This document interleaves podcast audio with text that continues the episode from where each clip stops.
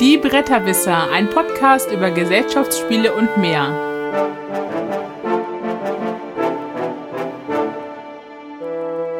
www.bretterwisser.de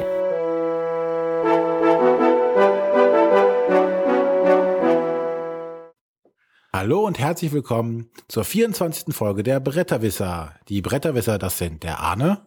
Hallihallo. Der Matthias. Morgen. Und ich bin der René. Mahlzeit.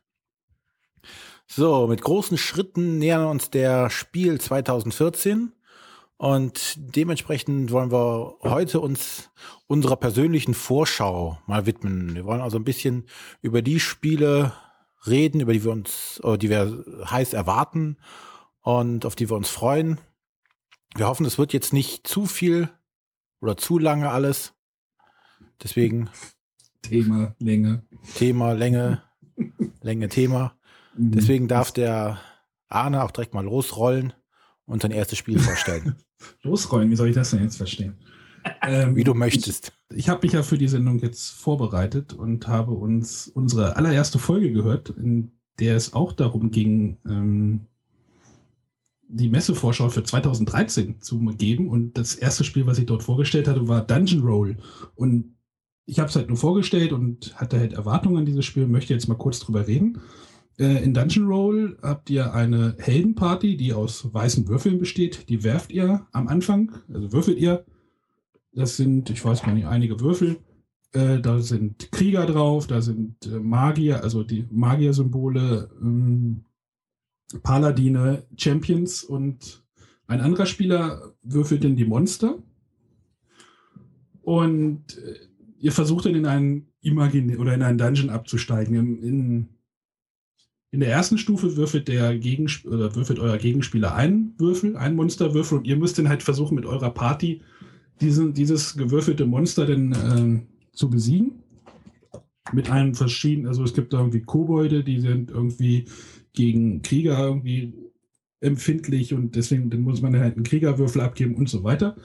Äh, es gibt dann auch Drachenzeichen auf diesen schwarzen Dungeon-Würfeln, sage ich jetzt mal so. Äh, wenn die gewürfelt werden, werden die rau zur Seite gelegt und wenn man drei davon angesammelt hat, stirbt man oder stirbt die Party und ihr habt den Dungeon, ihr kriegt nichts im Dungeon. Wenn ihr aber die anderen Würfel besiegt habt oder den einen Würfel besiegt habt, könnt ihr euch entscheiden, ob ihr jetzt weitermacht, weil also tiefer absteigt oder aufhört. Wenn ihr aufhört, kriegt ihr Erfahrungspunkte. Damit könnt ihr euren Charakter, also ihr verkörpert einen Charakter verbessern, neue Fähigkeiten. Oder ihr steigt weiter in den Dungeon und dann gibt es mehr Monster. Im, im, in der zweiten Tiefe oder in der zweiten Stufe gibt es dann, werden dann zwei Monsterwürfel gewürfelt, in der drei, dritten drei und so weiter. Ähm, ja, ich dachte, das Spiel wäre schön, interessant, aber irgendwie, ich finde, man würfelt zu wenig und es ist relativ statisch und es ist, ja, weiß ich nicht. Also ich würde mir wünschen, dass man jedes Mal irgendwie seine Party auswürfelt und diese, diese Würfel, die wirklich eine tolle Qualität haben, so eingeprägt sind und schön schwer, öfter benutzt, aber man würfelt sie halt wirklich nur einmal in seinem Zug und dann passiert halt nicht viel. Und man muss halt immer entscheiden, geht man jetzt tiefer. Meistens hört man irgendwie in der fünften Stufe auf, fünften oder sechsten Stufe und dann, ja. es, ist, es ist halt so, vom Prinzip her ist es ein Push-Your-Luck-Spiel. Ja, es Man ist. muss halt immer abschätzen, geht, möchte ich weiter runtergehen in der Gefahr, dass jetzt irgendwas passiert oder höre ich auf und sichere die Sachen. Ja, Das aber ist man hört immer auf, auf einer ähnlichen Stufe auf, sei es vier, fünf oder sechs, also meistens Und weiter. der, der Punkt ist dann immer, dann sind diese Spiele, die sind dann total spannend, weil da fliegst du zum Beispiel schon in der zweiten Stufe raus und dein Gegner lacht sich checkig über dich. Oder du schaffst es sogar in Stufe 10. Und das ist dann so, da- das ist da wirklich der Punkt, wo dann so wirklich so spannende Sachen passieren können. Das passiert natürlich nicht in jeder Runde und das passiert auch nicht in jedem Spiel, aber das passiert ab und zu mal und dann hast du wirklich total tolle Sachen, von denen du erzählen kannst. Also das Spiel lebt natürlich von diesen Highlights. Ja, Die Frage ist, willst du den Rest des Spiels dafür antun? mir hat's, bei mir ist es und bei meinen Mitspielern ist es halt nicht, nicht übergesprungen. Also es hat überhaupt nicht, also es hat nicht so wirklich funktioniert. Es ist tolle Qualität, die Karten, alles, Grafik, alles toll, aber irgendwie, ähm, ja. Ja, ich fand's halt nur gut, also maximal mit zwei Spielern, weil bei vier. Ja, dann haben halt zwei, beide was zu tun. Einer würfelt die Party, Genau. der andere würfelt die Monster. Bei vier Leuten hast du echt extrem viel Downtime, weil während die anderen beiden beschäftigt sind, hast du halt ansonsten bei der dritte und der vierte haben gar nichts zu tun. Die gucken wirklich nur dumm zu. Und ähm, aber ich finde es okay und ich äh, hatte auch letztlich jetzt mal mich mit jemandem getroffen und dann kann man es gut, was kann man in der Kneipe gut spielen. Ja, das stimmt schon. Ne? Es ist, du musst nicht groß reden, also die Lautstärke ist dir egal und der Platz, den du brauchst, ist relativ gering. Ja, zum Thema Platz. Also wer sich über, über Metallschachteln aufregt, ja, weil wenn die nicht ins Regal passen, der sollte sich unbedingt mal die Dungeon Roll Schachtel angucken. Die ist nämlich eine Schatztruhe mit einem gewölbten Deckel. Das heißt, man kann gar nichts draufstellen auf diese Sch Ja, Schatztruhe. die, die Schatztruhe steht natürlich am weitesten oben. Ja, ja, aber es ist. Aber ich finde sie also- recht dekorativ. Ja, ich finde sie auch, sieht toll aus. Ist, also wirklich, das Spielmaterial ist top und äh, ich habe diesen, also allein schon zum Hinstellen finde ich sie schön. Aber mh, das Spiel habe ich seit der Messe nicht wieder rausgekramt. Ähm, geht mir übrigens ähnlich. Also ich, ich finde, das ist auch ein Spiel, das man nur zu zweit spielen sollte. Äh, mit tollem Material, gerne auch mal für eine Kneipe, aber jetzt nicht das Highlight, das man sich davon erhofft hatte. Auf der anderen Seite, es ist auch kein schlechtes Spiel für den lächerlichen Preis von, wie viel kostet das? 10, 12 Euro? Ich darf dazu ja nichts mehr sagen. Doch, Dann tun wir es das auch nicht. du darfst du nicht sagen, dass du es bei Amazon gekauft Ach hast. so, ich habe das Spiel, ich habe das Spiel bei Pegasus am Messestand gekauft für, ich glaube, 10 Euro. Also, nee, Moment, ich habe, ich habe Dungeon Roll und Love Letter für 20 Euro gekauft. Jetzt könnt ihr euch den Preis irgendwie. Damit ist es ja noch günstiger als bei. Amazon. So, wir wollten das nicht erwähnen, Jungs. Kommt. Amazon sollten wir nicht erwähnen. Ja, also das ist Dungeon Roll. Das wäre auch das Spiel gewesen, wo ich fast bei Kickstarter eingestiegen wäre, aber äh, ich suche gerade mal den Autoren, aber ich finde den gerade gar nicht. Das ist auf jeden Fall bei Tasty Minstrel erschienen. Du Äh, findest ja. den Autor nicht. Das Also ist. Chris Darden. Ja, genau. Schöne Grüße, Chris. Der berühmt-berüchtigte. Gut. Gut. Dann äh, der René. Genau. Und ich äh, möchte heute über Shadowrun Crossfire reden, was eigentlich auch auf meiner Essenliste drauf stand. Doch dann hat es der äh, freundliche Händler von nebenan im äh, Schaufenster stehen gehabt. Da dachte ich mir, mm, nehme ich mir doch glatt mal mit. Äh, ich hatte mich sehr drauf gefreut. Und es ist ein kooperatives Deckbuilding-Game, das im Shadowrun-Universum nicht sagt. Äh, Shadowrun-Universum spielt. Wem das jetzt nicht sagt. Äh, Shadowrun ist ein Rollenspiel, was in einer nicht allzu fernen Zukunft spielt äh, und in der Welt die Magie wieder erwacht ist. Also wir haben da einen lustigen Mix auf Technologie und äh, Magie. Also es gibt äh, auch wieder Orks, Trolle und Zwerge. Also da wurde eine ganze Menge mit verwurstelt. Das gibt's auch schon lange, ne? Also das, Das gibt schon unglaublich lange. Ich kenne es halt damals noch aus Rollenspielzeiten, sehr viel gespielt und deswegen habe ich mich gerade halt aufgrund des, des Themas sehr drauf gefreut. Äh, Gibt's Deck- auch Zombies? Mm, Nein, Techno-Zombies. Techno-Zombies. Ähm, ja, wie gesagt, ich habe mich sehr drauf gefreut und dazu ist es noch ein Deckbuilding-Game, was äh, mich auch sehr anspricht, dann auch noch kooperativ, also alles Mechanismen und, und Themen, die mich sehr interessiert haben, deswegen habe ich mich drauf Es- gefreut. Klingt jetzt gleich nach dem Aber. Nein, es kommt okay. kein, also es kommt zwar ein Aber, aber kein großes. Okay. Aber es Also- sind keine Zombies drin. Nein, äh, ja, also doch. egal. Nein, also ähm, ja, das hat halt äh, die typischen Deckbaumechanismen. Jeder hat ein, ein Startdeck, äh, das sich aber je von Spieler zu Spieler unterscheidet, weil jeder Spieler muss eine Rolle einnehmen. Äh, und auch wenn man mit weniger als der empfohlenen Spielanzahl von vier spielt, müssen alle Rollen verteilt werden. Sprich, bei einem Drei-Personen-Spiel übernimmt einer zwei Rollen und bei einem Zwei-Personen-Spiel übernimmt halt einer, äh, übernehmen halt beide zwei Rollen. Das heißt aber nicht, dass man mehr Karten bekommt, sondern einfach nur, wenn stellenweise Effekte auf den Karten ausgeführt werden, die zum Beispiel dann sagen, die betreffen den Straßensamurai und oder die betreffen den Magier, wird halt die der entsprechende Spieler davon betroffen, der diese entsprechende Rolle hat. Also es gibt vier Rollen, wie gesagt, den Straßensamurai, den Magier, den Decker, das so eine Art Computerhacker ist, Und äh, das Fa The Face, das ist so derjenige, der so mehr mit, nicht mit Waffen, sondern mit seinen Fähigkeiten und seinem Charisma arbeiten kann. Das sind die vier Rollen. Ähm, das Ganze läuft nun folgendermaßen ab. Man versucht eine Mission zu erledigen.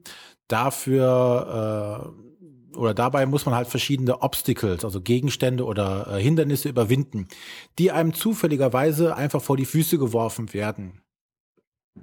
Äh, und diese Hindernisse haben verschiedene ja, Stufen an Schaden, die sie einhalten können. Und das versucht man mit den Karten, die man auf der Hand hat, zu erreichen. Und dabei ist halt der, der Trick bei der ganzen Sache, es gibt halt äh, für jede Rolle, die es gibt, gibt es auch verschiedene äh, Schadensarten. Also es gibt schwarzen Schaden, blauen, roten und grünen. Und das, entspricht halt den entsprechenden Rollen.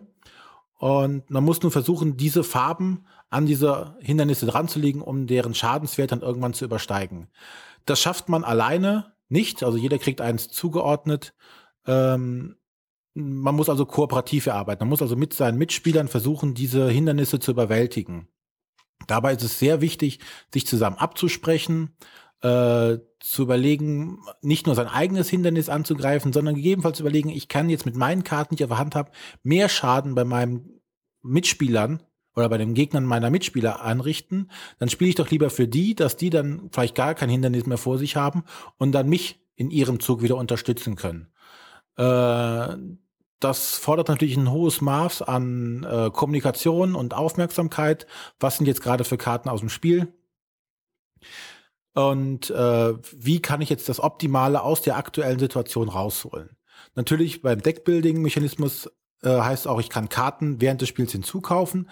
Das kann ich über Geld, das ich durch das Besiegen von Hindernissen mache, erlangen. Äh, wobei hier zu anmerken ist, es ist nicht so, dass ich jetzt hier wie bei Dominion oder so am Anfang mit 10 Karten und am Ende des Spiels mit 50 Karten da stehe, sondern ich erweitere mein Deck maximal vielleicht so, ja, ich habe am Anfang äh, sieben Karten und ich bin habe hab nachher vielleicht 14, 15 Karten. Also es ist hält sich sehr stark im Rahmen, was ich an Karten dazu bekomme. Diese Karten sind auch nicht wie bei Dominion in, in Stapeln aufgeteilt, dass ich weiß, ich habe hier meine äh, meine Waffen und meine meine Zaubersprüche, sondern es wird jedes Mal eine sechs zufällige Karten ausgelegt, die dann gekauft werden können und wenn sobald eine Karte gekauft wird, wird eine verdeckt nachgezogen, die dann wieder äh, die nächste Karte gibt, die gekauft werden kann. So, also das Ganze ist jetzt relativ simpel eigentlich. Also die Regeln sind relativ gut erklärt mit entsprechenden Beispielen. Ganz gut gemacht haben sie es. Es gibt so eine Einst oder so eine, so eine Losspielanleitung, die man einfach so, dass die ersten zwei Seiten nimmt und sich durchliest, dann kann man das Spiel schon spielen. Und danach gibt's halt eine komplette Regelerklärung. Also man hat einen schnellen Einstieg. Ähm, besonders positiv ist der Spielaufbau hervorzuheben, weil ich im Gegensatz zu, zu anderen Deckbuilding-Games äh, nicht erst vorher alle Karten sortieren muss, sondern ich kann aus der Schachtel praktisch äh, die drei oder vier Stapel rausnehmen, auf den Tisch legen, mich sie einmal durch und bin fertig. Und jeder kriegt noch seine Startkartenhand und das war's. Also das Setup ist in drei, vier Minuten erledigt. Ähm, ach, und das Wichtigste, fast vergessen. Das Wichtigste kommt jetzt. Ja, es gibt keine Zombies, dafür aber Sticker. Ach, ja, das wollte, ich, das wollte ich noch fragen. Das ist tatsächlich wichtig, ja. Genau. Äh, denn du kannst hier bei dem Spiel deine Helden aufleveln. Also für jedes Abenteuer, was du schaffst, kriegst du äh, Erfahrungspunkte oder hier heißt es halt Karma. Äh, und wenn du ein gewisses Kontingent an Karma aufgesammelt hast, kannst du dir dafür Erweiterungen oder Upgrades kaufen. Und das in Form von Stickern. Die klebst du dann auf deinen Charakter drauf. Und das heißt dann, weiß ich, du hast eine Handkarte mehr zu Beginn des Spiels. Oder äh, im, an dem, äh, der, dem Stapel, der verfügbar oder in der Kartenauslage, die du kaufen kannst, liegt eine Karte mehr oder du kannst Karten austauschen. Also da gibt's hm. verschiedene Sachen. Die fangen bei, bei fünf Karma-Punkten, die du dafür ausgeben musst, an und gehen, glaube ich, bis an die 40 ran. 50. 50. Mhm. Und da musst du, also das Spiel schon sehr oft spielen und gewinnen, um an diese Punkte ranzukommen. Also es ist definitiv auch ausgelegt. Genau, das Gewinnen ist dann das Schwierige Aber dabei. Die, die klebst du dann wirklich auf deinen Charakter? Ja. Tafel ja. drauf. Oh, Genauso ja, wie bei, bei da gibt's Risiko, bestimmt, Legacy. Ja, da so. gibt es bestimmt, da gibt es bestimmt Leute, die das nicht so toll finden. Ja, also Ja. generell ist bei dem Spiel zu sagen, es äh, ist eins der Spiele, die das eine sehr große Reichweite oder Spannweite an Kritiken abbekommen haben. Also von Leuten, die es total geil finden, bis zu Leuten, die sagen, es ist unglaublich schlecht. Ich würde mich eher in der oberen Riege mit einschließen. Also es ist nicht das perfekte Spiel, aber es, es macht schon Laune und aber es ist halt unglaublich hart. Also äh, in meinen Partien ist es meistens so, dass ich so nach der Hälfte des Spiels merke, okay, okay jetzt wird's knapp. Und in der nächsten Runde dann merke ich, okay, jetzt habe ich verloren. ähm, aber ähm, mich fordert es eher heraus an dem Punkt. Es ist nie so, dass ich sage, es war unfair. Es ist zwar sehr zufällig, was einem vor die Füße geworfen wird oder halt welche Karten man gerade auf der Hand hat, aber bei mir kam es halt nicht so an, wie es anscheinend bei manch anderen ankam, die sagen, es war total unfair und unschaffbar. Das fand ich jetzt nicht. Natürlich ist es äh, ja schon sehr glücksabhängig, aber du hast zum Beispiel keine Würfel oder sonstiges, wie zum Beispiel bei, bei Pathfinder, dem Kartenspiel, was ja in der ähnlichen Liga spielt. Ja, also äh, natürlich ist jetzt das Ding äh, dafür gedacht, Erweiterungen zu bekommen, mehr Karten, mehr Missionen. Und da hoffe ich nur, dass es entsprechend positiv aufgenommen wird von vielen Leuten, dass die sich auch entschließen, mehrere Erweiterungen noch rauszubringen. Du willst nur mehr haben. Mehr, mehr, mehr. Immer nur mehr. Vielleicht kommen ja auch Zombies. Ja, also ich unterstreiche das. Also ich finde auch, dass das äh, ganz schön schwer ist. Und äh, da gibt es natürlich einige Leute, die sich beschweren und sagen, ähm, es hätte dem Spiel vielleicht nicht schlecht getan, wenn die ersten Missionen etwas leichter sind und das nach hinten hin schwieriger wird. Ähm, aber die haben das nun mal von sich aus so geplant, dass sie es von Anfang an schwer haben wollen. Ähm, ich würde das noch nicht aufgeben wollen, äh, sondern ich finde das eher herausfordernd und äh, bin noch an dem Punkt, wo ich sage, da ist noch äh, der Ehrgeiz da. Da steckt der Mike Elliott hinter, ne? Genau.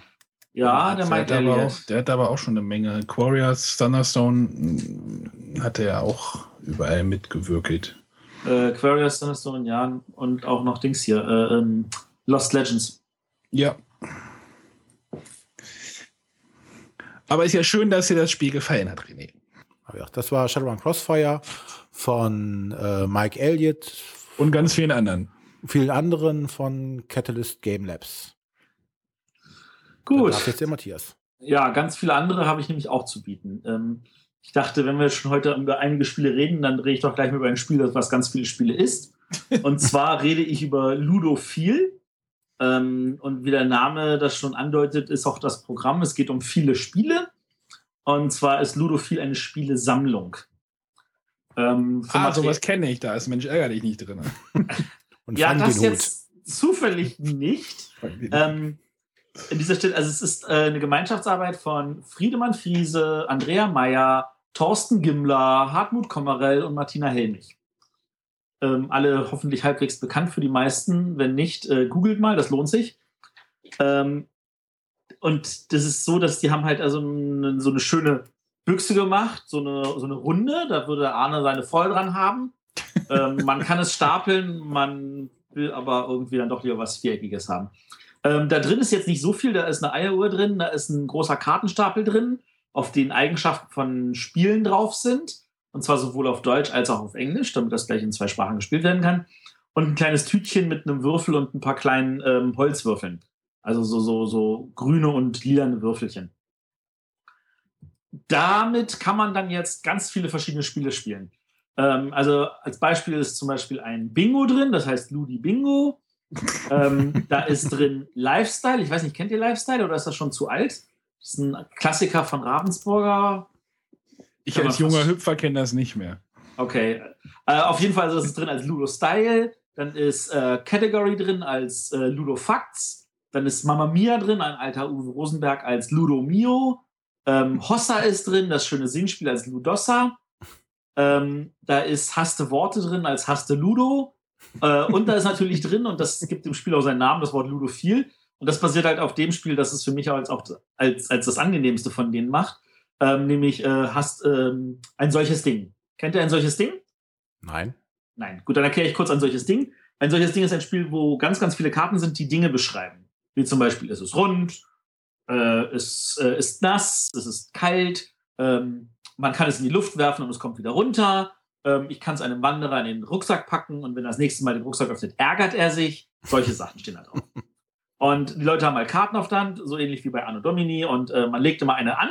Und solange man irgendein Ding kennt, das auf den alle Beschreibungen zupassen, ist alles in Ordnung. Aber wenn irgendjemand sagt, da gibt es jetzt nichts mehr und dann also zweifelt, dann muss man natürlich immer noch ein, ein, ein Ding nennen können. Und hier ist das halt genauso, halt nur mit Spielen. Also es hat, muss eine viereckige Schachtel haben, es muss eine bunte Grafik haben, es muss Würfel drin sein, etc. Solche, solche Elemente.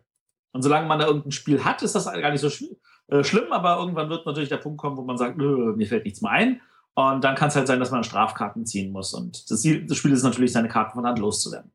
Ähm, das macht natürlich ganz viel Spaß. Vor allem macht es ganz viel Spaß mit Leuten, die ganz viele Spiele kennen.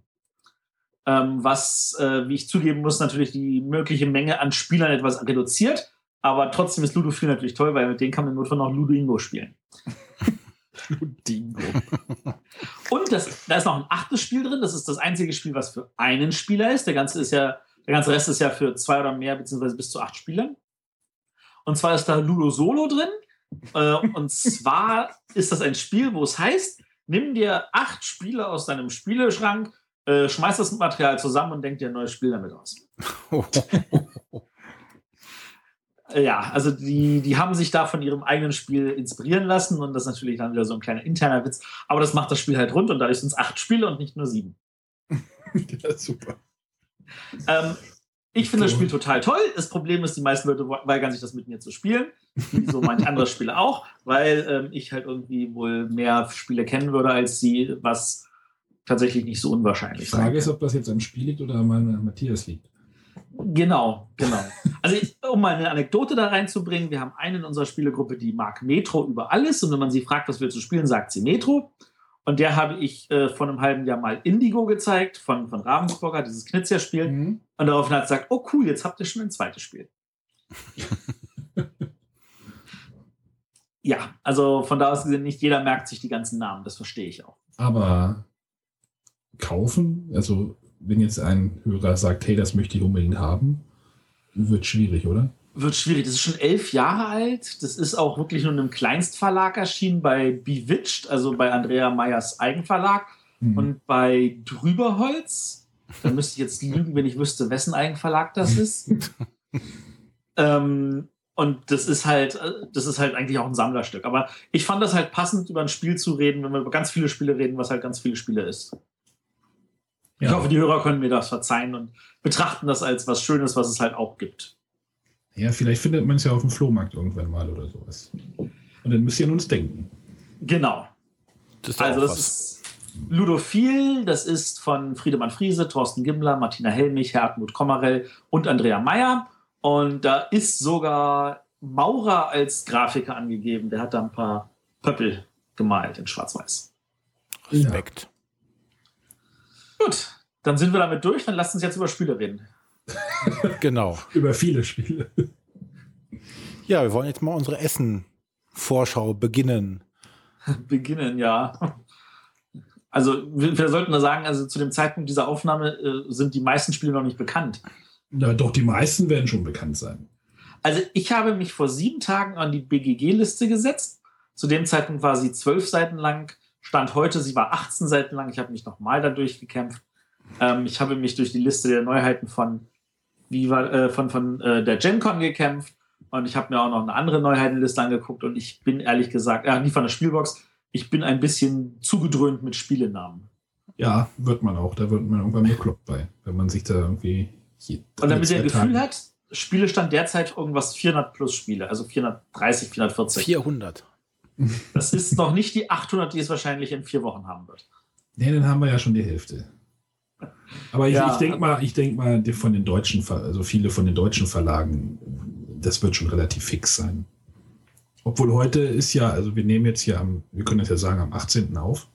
Äh, heute ist ja rausgekommen, dass Carcassonne quasi nochmal ein Makeover, ein, eine Überarbeitung erfährt.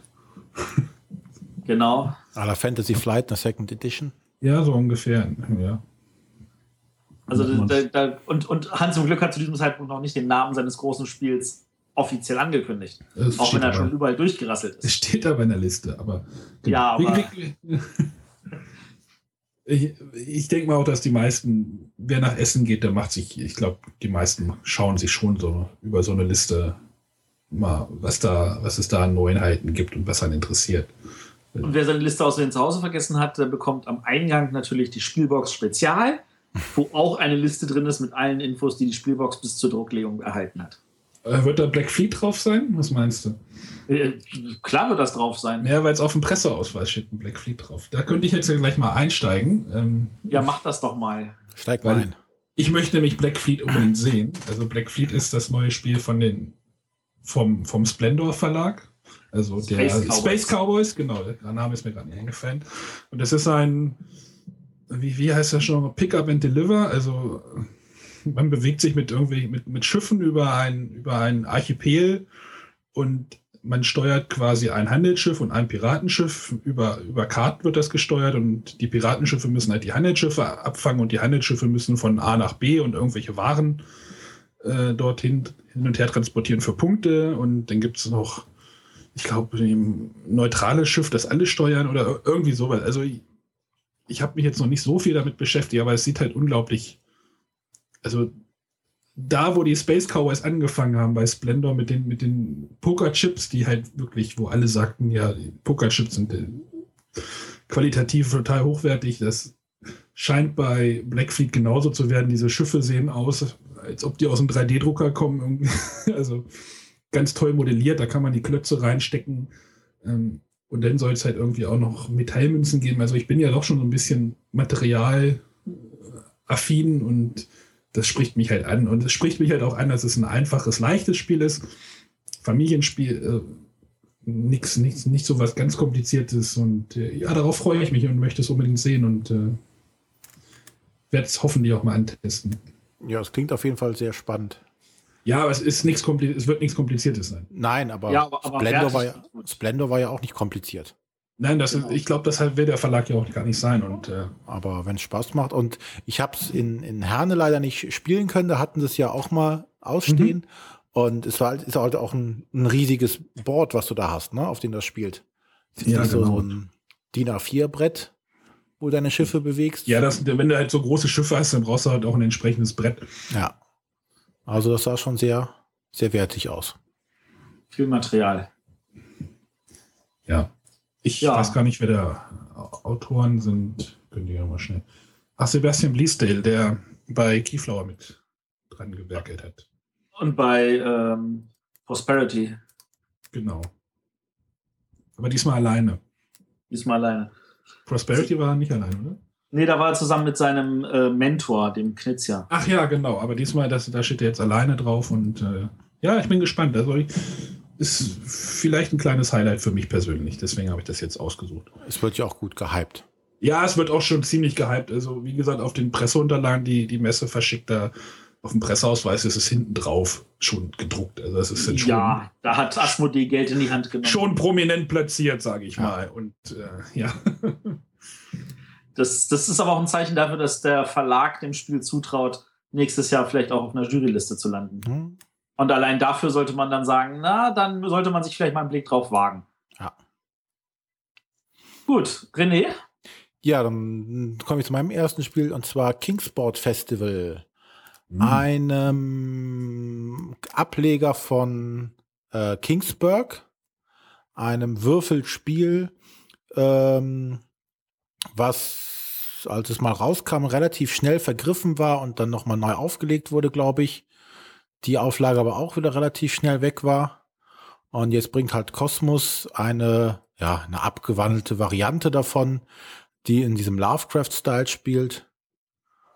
Was ich grundsätzlich schon mal schick finde, ist halt für Kosmos ein relativ düsteres Genre. obwohl sie hatten ja auch schon Hexer von Salem. Hieß es so? Ja. ja, Ja. Ist ja auch, auch ein ähnliches düsteres Thema. Ja, aber jetzt hier finde ich die, die Ja. Grafiken und sowas, finde ich also noch eine Spur düsterer. Und es geht halt, in dem Spiel geht es halt wirklich auch darum, um das Ende der Welt heraufzubeschwören. Und Genau, man spielt die Bösen. genau, man spielt die Bösen und versucht halt die großen alten Dämonen, die es jetzt in diesem Lovecraft-Universum halt gibt, heraufzubeschwören und weiß gar nicht, wer die, wer die meisten beschwören hat, gewonnen oder wer als erster die Welt vernichtet hat. Aber das sah auf jeden Fall bis jetzt mal sehr ganz nett aus, was man so gesehen hat. Äh, Grafiken sehen auch sehr, sehr gut aus. Und das Spiel Kingsport hat mir selber. Ich Kingsburg. Kingsburg. Genau. Kingsburg äh, hat mir damals sehr gut gefallen. Ich habe es zwar selber nicht besessen, aber ein paar Mal gespielen dürfen. Äh, dürfen. Und äh, dieser Würfelmechanismus, den fand ich halt recht spannend dabei. Genau, man hat drei Würfel, glaube ich. Ne? Genau, du würfelst und musst dann diese Würfel platzieren. Genau, man kann alle drei auf einen platzieren. Also wenn man irgendwie mit den drei Würfeln 15 gewürfelt hat, also irgendwie zwei Sechsen und eine Drei, dann kann man alle Würfel äh, draufsetzen oder man setzt die zwei Sechsen auf das Zwölfer und das andere auf, also man kann die auch splitten und dann auf die entsprechenden Felder setzen. Und dann kann man halt die entsprechenden Aktionen ausführen. Und natürlich sind die Aktionen, die dann einen höheren Würfelwert brauchen, natürlich entsprechend mächtig. Und ich glaube, wenn man einen Würfel, wenn man ein Feld besetzt hat, darf der andere nicht nochmal drauf, sondern müsste dann gegebenenfalls seinen Würfel, den er hat, entweder anders aufteilen oder, glaube ich, einen niedrigeren Wert nehmen. Also, das könnte spannend sein. Ja, und wie gesagt, interessanter, interessanter Artikel, äh, interessantes Spiel für Kosmos, für den Verlag. Also, Genau. Die Ja. ja sowieso dieses Jahr ein sehr spannendes oder ungewöhnliches Line-Up haben, finde ich. Findest du? Ich, ich- es, ist, es ist sehr breit gefächert und Ja, es ist so quer. Sie, sie sind, sie trauen sich Sachen. vielleicht kann ich da gleich mit meinem nächsten einhaken, wenn Matthias jetzt nichts dagegen hat, weil es jetzt halt als Ja, Kontrast, als Kontrast, als Kontrast dagegen quasi steht. Äh, Ich habe nämlich auch noch ein Kosmos-Spiel auf der Liste, das Spiel Machikoro. Das ist so ein ganz klein oder nee, nicht ein ganz kleines, so ein mittelgroßes Spiel, in dem es darum geht, irgendwie sich eine, so eine Stadt aufzubauen. Äh, man hat Karten und man würfelt, jeder, jeder, oder wenn man dran ist, würfelt man und dann, wenn man Glück hat, produzieren Gebäude ähm, Rohstoffe und wenn man andere Gebäude, also man, und dann kriegt man Geld für, keine Ahnung, man hat eine Farm und man würfelt eine Eins, dann produziert die Farm, die halt die Eins hat, ein, ein Geld oder ich weiß es jetzt nicht genau, die Ressource. Ähm, es gibt dann aber auch Gebäude, die dann halt bei anderen, wenn der andere Spieler eine bestimmte Zahl würfelt, dann triggern die, also dann aktivieren die sich und man baut sich dann quasi so eine kleine, eine kleine Stadt auf und versucht halt alle, alle Zahlen abzudecken mit Würfeln. Und man fängt halt mit einem Würfel an, später kommt dann ein zweiter dazu. Äh, es ist jetzt grafisch zu diesem düsteren, zu diesem düsteren Kingsport Festival ein ziemlich starker Gegensatz, in dem es nämlich einfach aus dem, es ist ein japanisches Spiel, es kommt aus dem japanischen Markt und es hat auch diesen japanischen Comic-Stil, also nicht Anime und nicht Manga, aber es ist schon sehr japanisch angehaucht und es sieht halt wirklich sehr, Sehr sehr, bunt sehr bunt aus, sehr blau. und sehr schrill irgendwie. Ja, aber das, äh, da sind wir dann halt bei dem gegensätzlichen Kosmos-Line-Up. Ja. Und Da bin ich gespannt auf das Spiel. Also da freue ich mich auch schon drauf. Ähm, Vielleicht kann ich es auch schon bald spielen. Ähm, Mal abwarten. Kosmos ist ja immer relativ. Die haben ihre Sachen immer sehr auf den Punkt. Also das, man weiß bei Kosmos, dass die Sachen immer, immer da sein werden und äh, Ja, ich bin mal, also ich muss es mir auf jeden Fall mal angucken. Am Anfang dachte ich auch, oh, das ist, sieht ja cool aus. Mittlerweile bin ich nicht mehr ganz so sicher. Ähm, Weiß ich nicht. Es ist wieder, aber es ist ein Spiel, wo, wo es wenig Downtime gibt, sage ich mal. Ja. Wenn man entsprechende Gebäude hat, muss man halt gucken, was der andere würfelt und dann gucke ich bei mir, oh, jetzt kriege ich ja für dieses Gebäude noch Geld oder darf dir was wegnehmen oder sowas finde ich immer gut, wenn man immer so ein bisschen immer dabei sein kann. Also ich, also ich muss dazu sagen, ich bin durch das Spiel aufmerksam geworden letztes Jahr, wo ein guter Freund von mir, der Tony Boydell, äh, Hausautor und Eigentümer von Surprise Star Games und Autor von ähm, äh, Snowdonia, äh, wie der zu mir anstand kam und sagte, also mein Highlight der Messe ist das Machikoro. Ja, das kam letztes, oder ich glaube schon zwei Jahre her. Nee, nee, letztes Jahr kam das bei Japan Brand raus. Ja, das Und- war dann, glaube ich, auch schnell ausverkauft, ne? Oder Das wie war das? wie, alles von denen am ersten Tag. Genau. Und er hat halt zu mir gesagt, die haben das abends kurz angespielt und er meinte, das wäre so ein YouTube-Effekt. Äh, ähnlich versiehst man auf einmal sechs Stunden rum. Sie hatten es wirklich die ganze Zeit gespielt und nach dem Motto, oh, vorbei, gleich noch eine Runde. Oh, gleich noch eine Runde. Äh, gleich noch eine Runde. Und irgendwann merkte er einfach, verdammt, ich muss jetzt aber irgendwann mal auch ins Bett, weil ich muss am nächsten Tag wieder arbeiten. Und das tat ihm so fürchterlich weh. Und er hat das halt wirklich, glaube ich, zwei oder drei Abende lang wirklich nur im Dauer, Stück hintereinander gespielt. Und dieses Erlebnis möchte ich eigentlich auch mit dem Spiel haben wollen. Und da, Ja, da bin ich halt aber- neugierig drauf. Aber ne, das, das, das ist dann wieder die Gefahr, dass du vielleicht äh, zu hohe Erwartungen hast. Und die habe ich vielleicht auch. Also, aber das ist ja bei den Spielen oft so. Deswegen hatte ich, da, auch, dieses- da, deswegen hatte ich auch dieses Dungeon Roll vorhin noch mal rausgekramt. Weil ich da auch Erwartungen dran hatte, die leider nicht erfüllt worden sind. Und gut, das, ich verstehe das, aber ich, ich vermute mal, dass da hängt es nur davon ab, mit wem spielst du es. Wenn ich das natürlich mit den Leuten spiele, die dann irgendwie lieber eine Clips auf dem Tisch haben wollen, sind das wahrscheinlich die falschen. Ja. Aber ich meine, wir haben zum Beispiel ganz oft haben wir halt als, als, als Aufwärme immer noch Transamerika. Und äh, das ist halt auch auf trotz seiner, seiner vielen Jahre, die es inzwischen auf dem Buckel hat, etwas, was wir immer noch gerne auf den Tisch packen und was wir mal kurz anspielen. Und ich kann mir vorstellen, dass das genau in diese Lücke reinpasst und dass wir damit auch eine Menge Spaß haben werden. aber du hast es auch noch nicht gespielt. Ich dachte, du hättest das. Ich habe es auch noch nicht gespielt. Ich habe hab zwar die Regeln gelesen und ich habe dieses merkwürdige, dämliche japanische iOS-Spiel, was damit aber sehr wenig zu tun hat. Aber selber gespielt direkt habe ich es noch nicht, nein. Ja. ja, deswegen. Also Machikoro Kosmos. Warten wir mal ab. Wa warten wir mal ab, genau. Jetzt darf Matthias aber auch endlich mal. Jetzt darf ich mal. Ja, Ja, ich, ich dachte nur, weil es aber weil es gerade so schön passt. Nee, es war, hat natürlich super gepasst. Ähm, ich, äh, mein, mein, mein oberstes auf der Liste ist ähm, ein Spiel, was wahrscheinlich, was mich wahrscheinlich am Ende tatsächlich auch am meisten enttäuschen könnte. Und zwar ist es Temporum. Das ist das neue von Donald X Vassarino, dem Autor von Dominion und Kingdom Builder und so manch anderem schönen Spiel. Und das geht darum, dass die Spieler Zeitreisende sind, die durch verschiedene Zeitebenen reisen und ähm, dabei eine gewisse Zeitlinie verändern. Also es gibt halt ein feststehendes Ereignis am Anfang in der ersten Zeitstufe und zu jeder Zeitstufe werden es immer mehr Ereignisse. Und es gibt halt einen festen Zeitblock. Und man muss man gucken, dass man in der Zeit vielleicht zurückreist, um aufgrund von Änderungen in eine andere Zeit, äh, also in eine Parallelzeit zu äh, reisen, wenn man wieder in die Zukunft reist. Äh, was? Ja, das Ganze hat so ein bisschen so, oho, oho, Zeitreisen finde ich ja immer cool. Leider sind alle Dr. Who-Brettspiele nicht das, was ich von ihnen erwarte. Ja. Aber als Zurück in die Zukunft-Fan, bah, nächstes Jahr ist ja 2015, ähm, erwarte ich natürlich, wenn ich schon keine Hoverboards habe, dass ich dann wenigstens ein cooles Zeitreisespiel habe. Und das erhoffe ich mir von diesem Spiel, dass man halt da tatsächlich so ein Zeitreise-Feeling kriegt. Das größte Problem daran ist es von Rio Grande Games ähm, also dem Verlag, der auch Dominion rausgebracht hat und der das jetzt selber verlegt. Und äh, da habe ich halt die Befürchtung, dass ich das nicht finden werde, äh, weil das entweder nur irgendwie an irgendwelchen skurrilen Ständen zu geben scheint oder sofort ausverkauft ist oder äh, überhaupt nicht äh, erst zur Messe mitgebracht wurde oder sowas. Also das sind die einzigen Befürchtungen, die ich habe. Ansonsten ist das für mich also äh, ganz oben auf der Liste des, der interessanten Sachen. Äh, ich kannte das jetzt bis jetzt noch gar nicht. Das ist ja der Sinn der Sendung jetzt hier, oder? Dass wir über Ich- solche Sachen reden. Ja, ich, ich hatte eigentlich das andere Spiel von Donald Vaccarino noch Greed, ne? auf dem Schirm. Das Greed, ja, genau. Ja, ja, ja, gut, das ist, das ist aber Queen Games, das ist nicht so schwierig zu kriegen. Ja, Das, ist so- richtig. Aber das sah auch bis jetzt ganz gut aus, was man so gesehen hat. Definitiv, das werde ich mir auch näher angucken. Das ist aber in meiner, in meiner dritten Unterstufe. Also ich meine, wir haben uns ja alle hier drauf geeinigt, wir Ja, stellen drei Spiele etwas ausführlicher vor, erwähnen dann jeder noch ein halbes Dutzend Spiele. Ja, ich habe jetzt noch einen schon Name. Ge äh, ge- Genau, und ich habe ich hab ja noch eine dritte Gruppe von ungefähr 50, 60 Spielen, die ich heute nicht mehr erwähnen werde. Und da ist das Greed drin. Ein Extended Podcast, wo man die jetzt alle, alle aufzählt.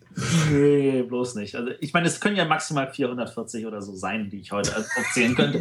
Und so viel will ich nicht aufzählen. Aber die Hörer merken, wenn ich sage 50, heißt das, dass ich schon rund jedes, nur jedes vierte bis, nee, jedes achte Spiel nur erwähnenswert finde. Um Gottes Willen. Ja. Gut. Äh, Dann ja, überspringen wir mal den Arne, der Ja, eben so ja. vorgeprägt ist. Ja, Entschuldigung. So, Okay. und ähm, worauf ich mich noch freue, ist äh, auf Among the Stars, was jetzt auf Deutsch rauskommen wird vom Schwerkraftverlag. Das ist eins der wenigen Sci-Fi-Games, die es momentan so gibt.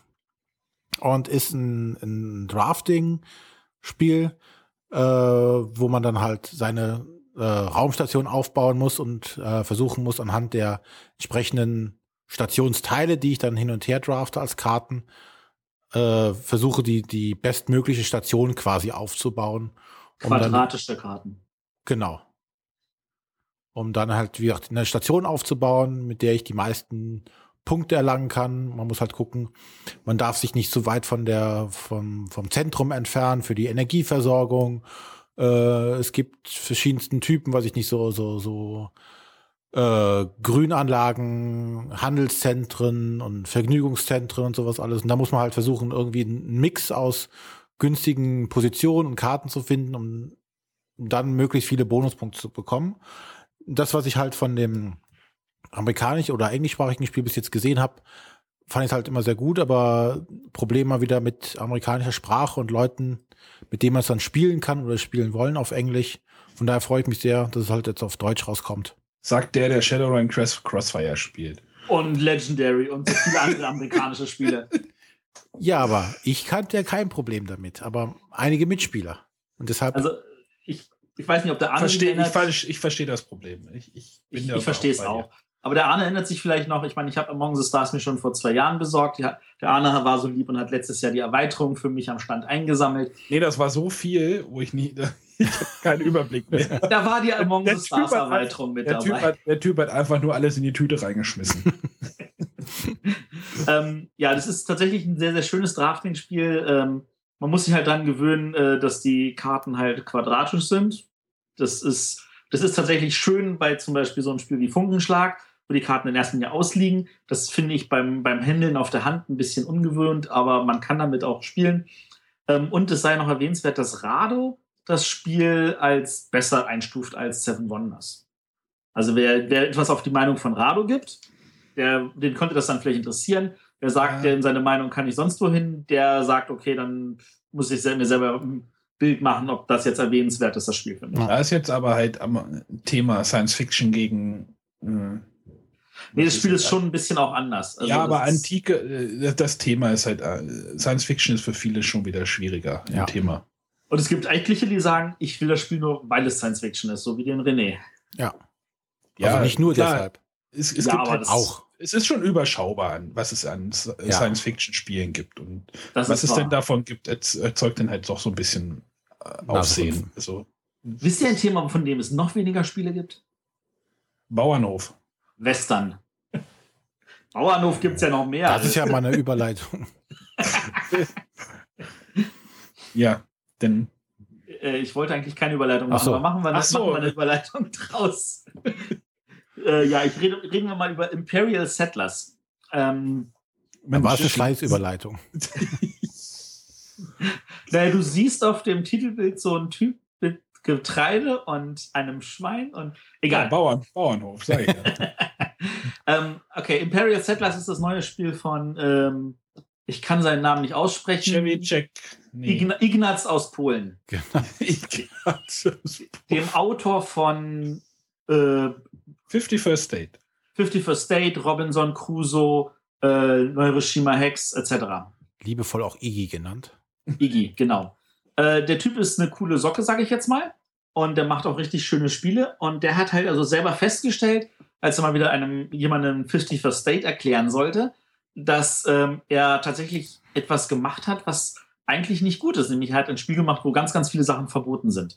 Und er hat beim Erklären festgestellt, dass die Spieler immer gesagt haben, darf ich das? Und der so, nein. Darf ich das? Nein. Darf ich das? Nein. Und dann hat er sich gesagt, ja, warum eigentlich nein? Und hat sich überlegt, was ist, wenn er das Spiel nochmal machen würde und auf all solche Fragen mal mit Ja antworten könnte.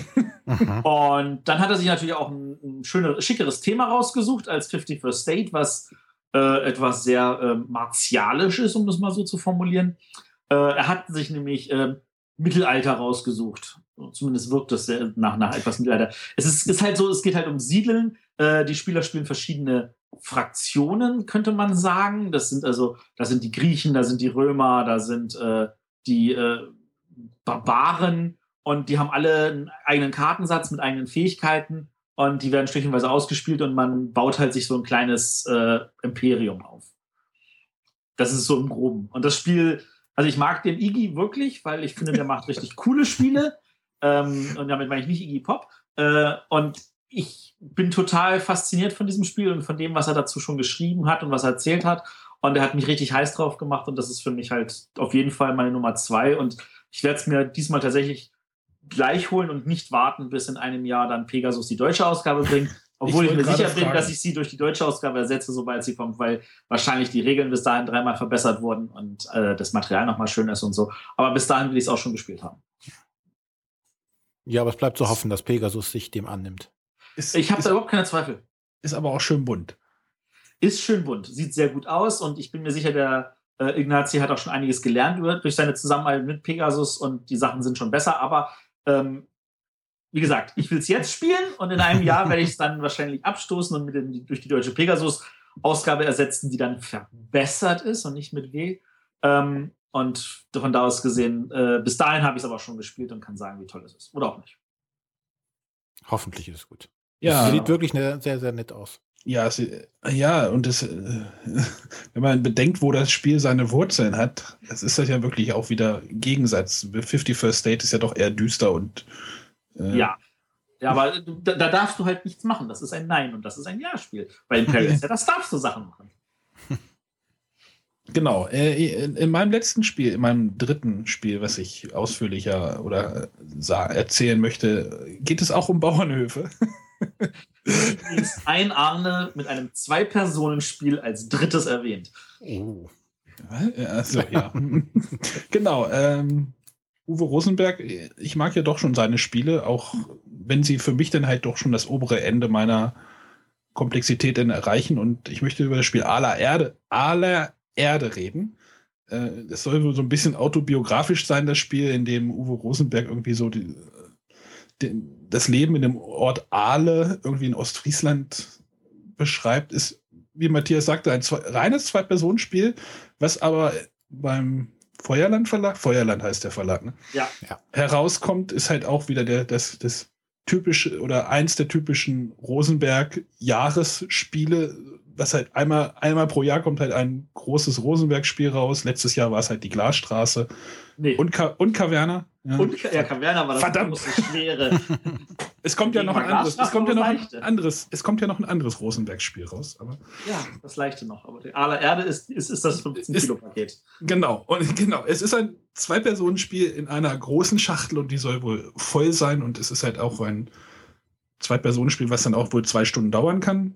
Aber es geht dann, Ja. Damit die Hörer eine Vorstellung haben von großer Schachtel. Wir reden von der Terra Mystica Schachtel in der Größe. Vollgepappt bis oben hin mit Pappe. Für Ja, zwei ja. Personen.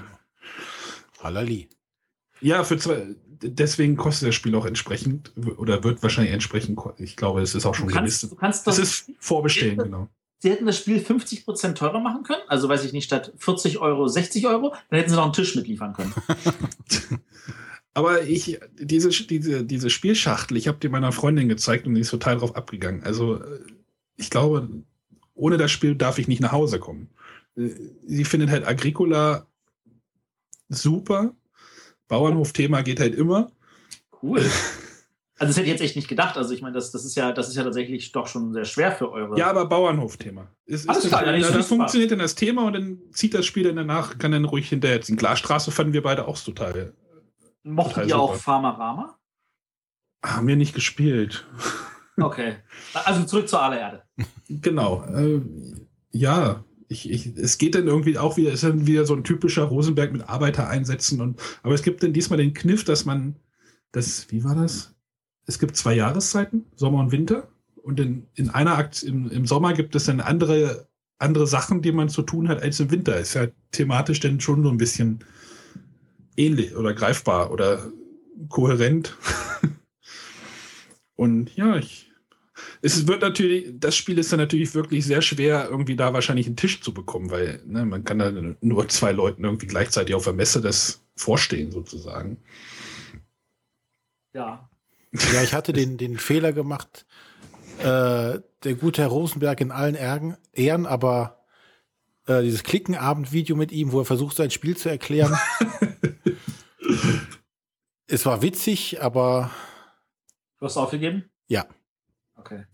Also mich hält es nicht davon ab, ich will es auch ausprobieren. Auch wenn es ein Zwei-Personen-Spiel ist. Weil das ist das einzige Problem für mich. Ich habe ja kein Problem mit Gewicht, Masse und äh, Kosten und äh, Dauer und Erklärung, sondern mein Problem ist, es ist ein Zwei-Personen-Spiel. Und äh, das kommt bei uns selten auf den Tisch.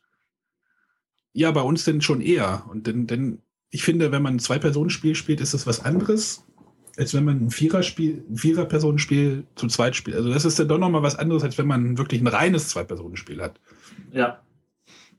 Es gibt Wobei- halt auch, es gibt gute Vier-Personen- oder mehrere Personenspiele, die ja zu zweit gut funktionieren. Es gibt aber auch welche, die haben dann irgendwelche Krücken eingebaut, so Dummy-Player oder äh, Dummy-Spieler oder solche Sachen. Letztes Spiel, das ich zu zweit gespielt habe, war Abluchsen mit dieser ähm, Roboterregel und das war richtig gut. Habe ich noch nicht gemacht, soll, aber da hört man ja nur Gutes drüber. Ja, da hatte ich auch hier von ähm, Seven Wonders zu zweit. Das klappt auch erstaunlicherweise sehr gut. Da gibt es doch aber auch so einen, so einen, so einen Leonardo-Spieler oder wie er Genau. Ja, der wird abwechselnd von den beiden Spielern geleitet, genau. Und Ja, das finde ich immer schwierig. Aber, aber aller Erde, also ist schon schon. allein schon das Cover finde ich schon sehr, sehr, auch wieder bunt. aber halt anders bunt. Und das willst du nach Hause schleppen, im, im Bus. Nee, ich werde wahrscheinlich abgeholt mit dem Auto, aber. Ah, ja, dann kannst du davon auch gleich zwei Kopien kaufen. Zwei den kann ich zu viert spielen, ja. Oder du holst dir noch die, äh, die Caverna Sonderausgabe. Oder, was ja äh, Feuerland auch hat, die Terra Mystica Erweiterung mit den Sondersteinchen. Du, ich habe Terra Mystica nie gespielt. Oh, okay. Ja, ich werde es mir angucken. Ähm, Ob es dir dann gefällt, werde ich dann sehen. Jetzt habe ich Kabum gemacht. Ist ja kein Problem.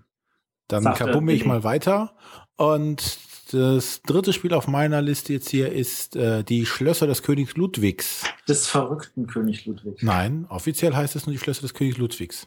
Echt? Die haben das Verrückte im Deutschen gestrichen? Anscheinend schon. Zumindest steht so auf äh, Boardgame Geek. Naja, König Ludwig ist ja auch bekannt in Deutschland als König Ludwig und nicht. Du sagst ja, das ist König Ludwig und nicht, das ist der verrückte König. Im Englischen heißt er halt Castles of Mad King Ludwig. Von daher. Naja, Ganz auf jeden Fall ist es von äh, Busier Games und äh, dem guten Herrn Ted Alspark, der auch schon ähm, Suburbia. Suburbia und wie heißt jetzt das? Kniffel, das Kartenspiel.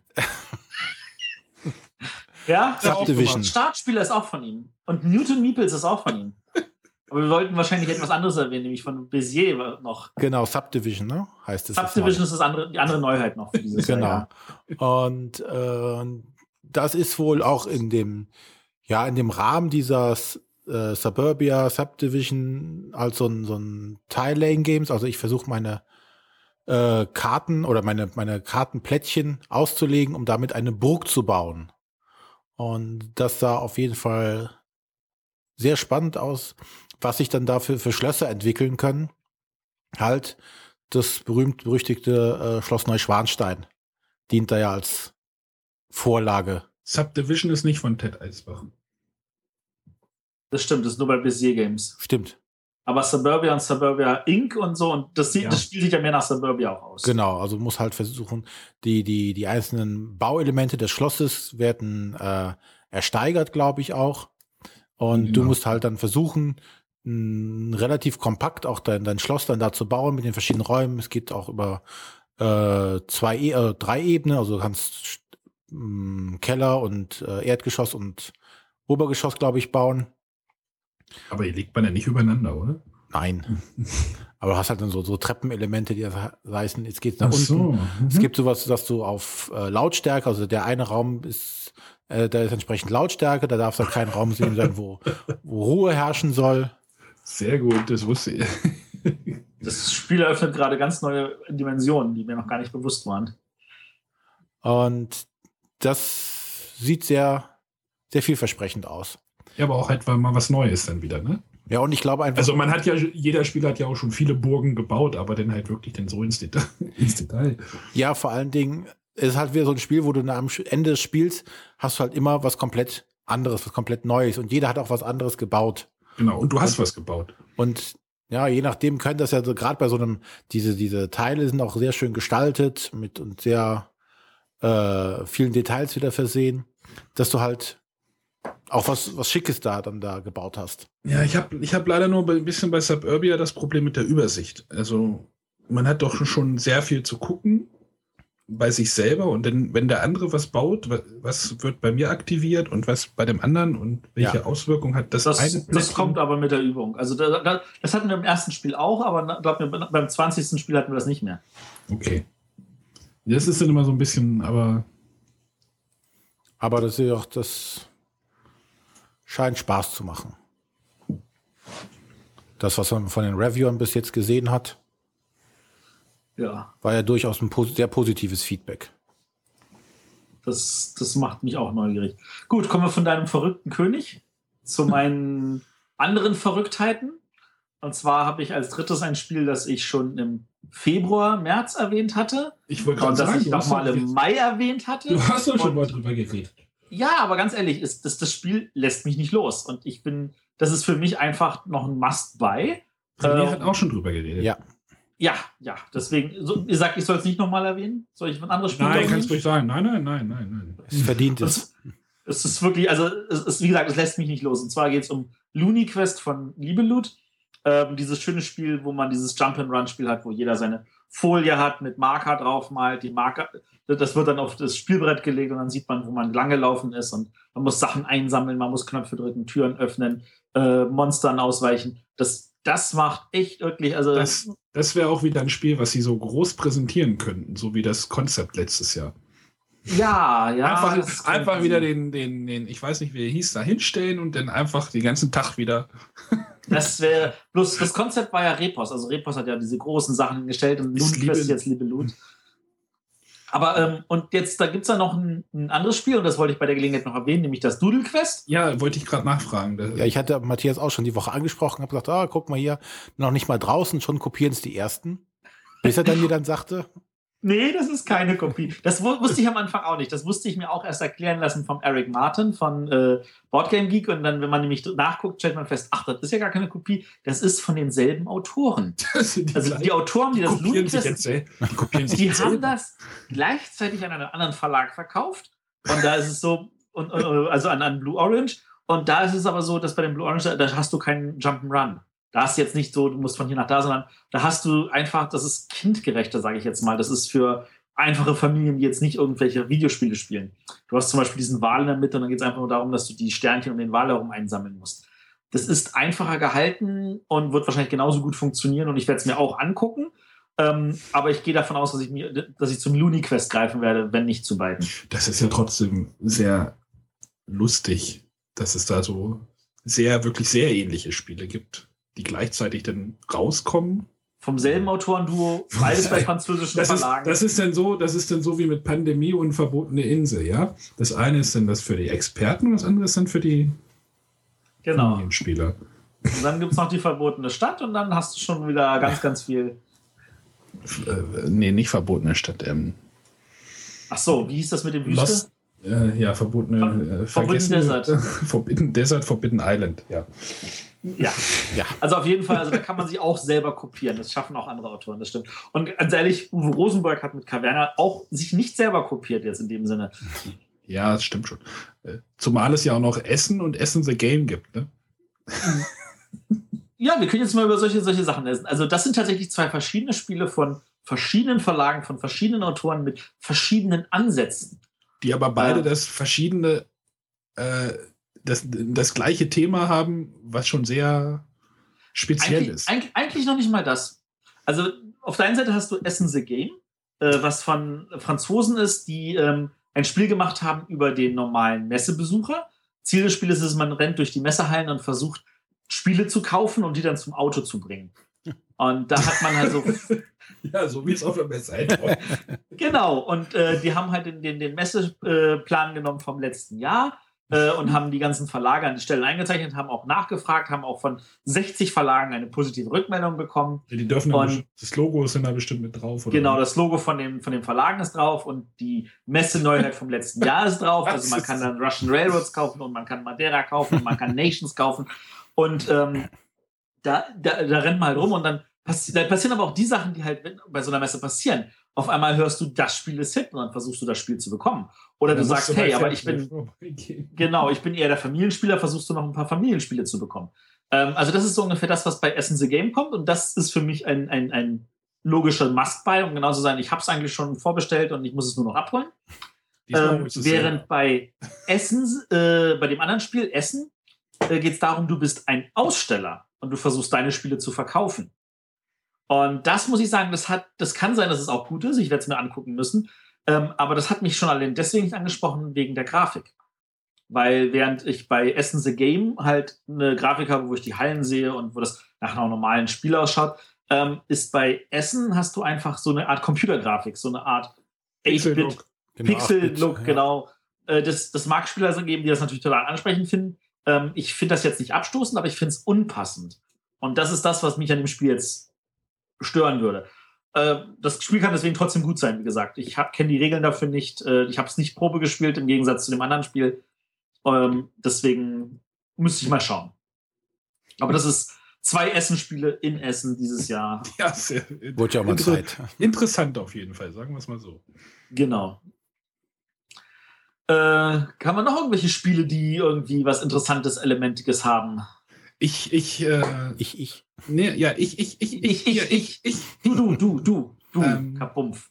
Love Letter hat ja doch so einen, so einen kleinen Mikro-Game-Hype oder Trend oder Bereich geöffnet, sag ich mal. ist ja einfach ein neuer Spiel, neue, neue, neues Genre Definitiv. quasi. Alle probieren da jetzt was aus, ja.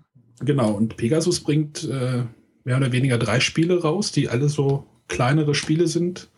Drei? Ähm, ich dachte, es wären vier. Welches? Also es, die bringen auf nach Indien raus. Was ein Riesenhit letztes Jahr war, was alle erwarten, ja. Genau, ich freue mich auch schon sehr. Ich möchte es auch jeden Fall sehen. Teil der Könige, ein kleiner Deckbauer. Ich glaube, die, die Engländer oder die Amerikaner sagen, es ist irgendwie der kleinste Deckbauer, irgendwie Deckbauspiel. Ich habe es in Mallorca gespielt, ja. Und, und? Kannst du dazu was sagen? Es ist tatsächlich der kleinste Deckbau, den ich kenne. Es ist tatsächlich nicht schlecht. Ähm, es ist, ist nichts, was mich, was mich jetzt persönlich reizt. Also ich persönlich fand es jetzt nichts, was ich haben möchte. Aber ich könnte mir schon vorstellen, wie das zum Beispiel dir gefallen könnte. Okay, und, und halt noch das Lost Legacy, das auch von dem gleichen Autor vom, also den Love Letter Autoren stammt. Lost Legacy ist aber, glaube ich, sogar, das sind, glaube ich, sogar zwei Spiele denn in einer Schachtel. Oder drei sogar. Ja, irgendwie sowas. Aber das ist halt so, so drei Spiele, die Pegasus irgendwie rausbringt. Und ich glaube, die wollten auch noch Cypher bringen. Das weiß ich jetzt nicht. Also das war so ein, so ein, das ist auch so ein kleines Spiel mit 15 Karten äh, mit ein bisschen Cyberpunk-Thema. Äh, kann sein, dass das jetzt vielleicht unten runtergefallen ist oder dass es nicht zugesagt hat. Aber ähm, dieses Lost Legacy und das Cypher und das Teil der Könige, das sind ja auch alles, ähm, sage ich jetzt mal, Microgames, die in ersten hier bei Alderac Entertainment erscheinen. Genau, also ja. Bei AEG und äh, da ist ja Pegasus der Partner und deswegen haben sie sich dann schon entschieden für die ja, ich finde es aber auf jeden Fall eine, schöne Sache. Und äh, ich kann jetzt noch mal kurz erzählen zu dieser Love Letter-Geschichte, dass diese Microgames auch bei Nichtspielern irgendwie sehr gut ankommen, weil das halt einfach kleines Spiel übersichtlich. Wir haben jetzt zum Beispiel das Love Letter, zwei, ich war diesen Sommer auf zwei Hochzeiten und die, die, Brautpaare haben das halt von uns geschenkt bekommen, so als kleines Goodie, weil das ja auch so thematisch ja so ein bisschen passt. Es war jetzt nicht die Hochzeitsedition, aber das wäre jetzt meine nächste Frage gewesen. ja, deswegen. Ähm, aber wir haben Rückmeldungen gekriegt, dass sie das gespielt haben und die meinten, das wäre ja total super und, äh, und Das ist doch super. Äh, für unsere Hörer, die jetzt sagen, die Hochzeit Edition, es ist so, dass äh, ALG in den USA, die, die haben ja so eine, die haben ja nicht so eine große Schachtel wie Pegasus, sondern die haben das in so einem kleinen Säckchen. Und die haben das auch als äh, Hochzeitsedition hergestellt. Das ist das Säckchen nicht rot, sondern weiß und die Prinzessin hat ein Brautkleid an genau. und solche Sachen und das ist halt alles auf Hochzeit getrimmt. Ähm, das kann man aber nicht regulär kaufen, das kann man nur kaufen, wenn man ähm, Nachweis reinschickt, dass man heiratet oder dass man zu einer Hochzeit geht. Und dann kann man das halt in entsprechenden Auflage für diese Hochzeit kaufen. Das könnte dann zum Beispiel so ein Hochzeitspärchen kaufen, damit es all ihre Gäste so ein Exemplar schenken könnte. Das ist die einzige Möglichkeit, daran zu kommen. Aber das finde ich eine total coole Idee vom Verlag ähm, das ich vielleicht auch als nachahmenswert empfinde für vielleicht andere Spieler. Für, meinst du für Speedcups, ja? Speedcups bietet Amigo auch an für Händler, dass die das halt in großen Mülleimer-Versionen machen. Und wir haben das jetzt auf unserer letzten Hochzeit, kann ich ja kurz erwähnen. Ähm, wir haben da auch Mülleimer besorgt und dann haben wir äh, Speedcups haben wir dann als Brautspiel dann äh, XXL. Genau, XXL und die mussten das dann vor dem versammelten Publikum zu zweit gegeneinander antreten und das Witzige war, die Tische waren nicht groß genug für die Mülleimer. Das soll heißen, dass also die Braut dann immer mehr Platz einnahm und der Bräutigam damit beschäftigt war, die Mülleimer in der Hand zu halten und äh, natürlich entsprechend dann auch brav verloren hat, so wie sie es gehört. Ja, aber, aber diese, diese ich, ich will jetzt nicht sagen Trend oder halt einfach das Genre der Mikro, Mikro, Mikrogames interessiert mich schon sehr. Also ich finde das halt schon sehr interessant, wie wenig, mit wie wenig Spiel man ein Spiel machen kann. Ich glaube, das kratzen wir bis jetzt auch nur in der Oberfläche. Da wird noch einiges kommen und da werden noch ein paar äh, geniale Sachen kommen, wo wir sagen, das ist, da hätte eigentlich schon vorher jemand drauf kommen müssen und es ist halt bloß noch nicht passiert. Ja, die genau. sind halt gezwungen, die Autoren darüber nachzudenken, halt nicht den super komplexen Brainburner irgendwie sich zu erstellen, sondern wirklich mal aufs Minimum Aber, zu gehen. Äh, solche Spiele gab es ja früher auch schon. Wir hatten ja irgendwann mal über Verräter geredet. Wie viele Karten waren das? Das sind 66. Ja, das ist aber auch eine, das ist aber auch in einer ganz kleinen Schachtel und da sagt auch jeder, das ist eigentlich ein großes Spiel. Das war sogar nominiert zum Spiel des Jahres. Ja, sollte ich, wenn ich es nochmal, wenn ich es auf der Messe sehe, kaufe ich es. Ähm, macht das auf jeden Fall. Das kann ich jedem empfehlen. Das kostet ja irgendwie nur 8 Euro oder weniger. Ähm, wenn ich jetzt vom Mikrospiel rede, dann rede ich von, fällt mir sofort ein natürlich Pico von Doris und Frank, die halt auch Ursuppe gemacht haben und wo die Doris ja auch bekannt ist als Grafikerin von der alten Carcassonne-Ausgabe und der alten St. Petersburg-Ausgabe und von El Grande und der hat ja einige tolle Grafiken gemacht. Ähm, und das ist zum Beispiel ein Spiel, das auch mit, glaube ich, acht oder neun Karten auskommt und auch relativ schnell gespielt ist, ähm, aber ein reines Zwei-Personen-Spiel ist. Äh, ein anderes Zwei-Personen-Spiel, dem ich zum Beispiel in Herne begegnet bin, war äh, Wie viele? Das ist auch ein Microgame mit gerade mal acht Karten. Äh, jeder hat davon vier auf der Hand und man muss rauskriegen, ähm, welche Karten wo stehen und das ist eigentlich relativ spannend. Matthias hat das heute mit viel. ja, ja das, das, das, das, ist, das ist halt auch noch etwas, auf was ich mich freue. Ich weiß nicht, ob René noch irgendwas hat. Ähm, ja, was ich mir auf jeden Fall angucken möchte, ist, es scheint ja dieses Jahr oder schon letztes Jahr fing es ja ein bisschen an mit diesen, dass diese Zivilisationsspiele wieder ein bisschen Aufwind bekommen. Und dieses Jahr kommen auch wieder zwei raus. Das ist einmal Historia und dann äh, Progress Evolution of Technology. Und äh, die beide halt einen anderen Fokus setzen, also dieses Progress Evolution of Technology geht halt wirklich auf diese Technologien ein. Das ist ein reines Kartenspiel, äh, wo ich versuchen muss, meine Technologien aufzurüsten, also immer besser zu werden und dann die sich gegenseitig unterstützen. Und dieses Historia hat mir vor allem, oder fand es vor allem interessant, weil es mal ähm, ein sehr, sehr merkwürdig aussehendes Spielbrett hatte, wo die ganzen äh, Entwicklungen alles auf so einem ja, so einem Raster im Endeffekt dargestellt werden, auf dem man sich so nach oben arbeiten kann im Laufe der Zeit. Die ganzen einzelnen Technologien gibt es quasi nicht als, als Karten oder als, als Sonderfähigkeiten, sondern die sind in so einem Raster aufgetragen und da hangelt man sich entlang. Und das sind auf jeden Fall Sachen, die ich mir mal angucken möchte. Also Historia bin ich neugierig, was die daraus gemacht haben, weil das war ein Spiel, das lag bei uns als Prototyp rum das wollten wir machen und dann hat man sich aber gegen uns als Verlag entschi entschieden und von da aus okay. gesehen. Ja, aber nicht neugierig, was raus geworden ist. Das, also ich finde es einen sehr coolen Ansatz irgendwie halt mal nicht zu sagen, okay, ich habe jetzt hier meine Technologiekarten, die ich halt irgendwie ausliegen habe, dadurch kriege ich das und das, sondern dass das dieses komplexe, auch die die die ähm, ja die die Kampfkraft oder die, so die Armeen werden auch über dieses Raster mit abgebildet. Also ja. Das sieht spannend aus. Ähm, ja, also wisst ihr, von, ja? ja? Nee, nee, erzähl. Wisst ihr, von welchem Thema es zu wenig Spiele gibt? Na, jetzt leg los. Das äh, war jetzt eine Überleitung für dich, wenn du jetzt noch was über. So. ja, richtig, jetzt sind wir doch wieder bei Western gekommen. ja, Western.